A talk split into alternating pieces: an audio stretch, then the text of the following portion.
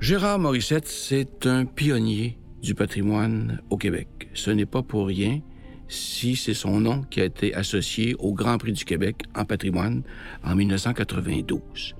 Lui qui était né à Cap-Santé et qui était destiné à un métier de notaire, eh bien, à un moment donné, à cause des rencontres qu'il a faites, à cause de sa passion pour l'art, pour la musique, il va être mandaté pour être le fondateur de l'inventaire des œuvres d'art de la province de Québec en 1937, dans le sillage de la formation qu'il a reçue en France, à Lyon, ainsi qu'à Paris, à l'école du Louvre.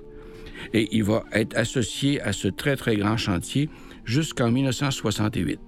C'est lui qui va nous révéler en quelque sorte, à nous Québécois, les trésors qui sont les nôtres, mais que nous ignorons, que nous côtoyons tous les jours. Nos trésors d'architecture, depuis, mon Dieu, la fin du 17e siècle euh, jusqu'au 20e siècle, mais pas seulement l'architecture, également la peinture, la sculpture, les arts décoratifs, euh, l'orfèvrerie. Euh, il va faire un travail monstre. Il va s'entourer euh, d'une solide équipe, petite mais efficace, et il va faire le tour de tout le Québec.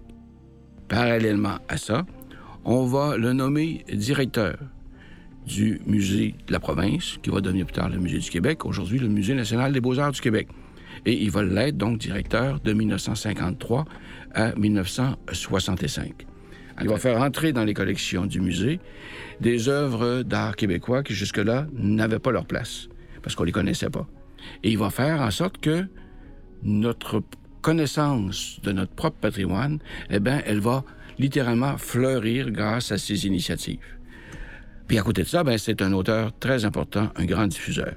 Pensez peut-être à 15-20 livres auxquels son nom est associé, plus autour de peut-être 300 articles publiés dans toutes les revues imaginables pour rejoindre tous les publics. Jean Morissette qui a donné à la société québécoise une partie de ses racines. Avant lui, on n'avait jamais réalisé qu'au fil de l'histoire québécoise, il y avait eu autant de créateurs, autant d'artisans inventifs. On n'avait jamais vraiment mesuré l'importance de notre architecture ancienne. On n'avait jamais réalisé combien l'art au Québec était un art qui était ouvert sur le monde, qui était perméable. Ça a donné à la société québécoise une image nouvelle d'elle-même. Et ça, on le doit beaucoup à Gérard Morissette.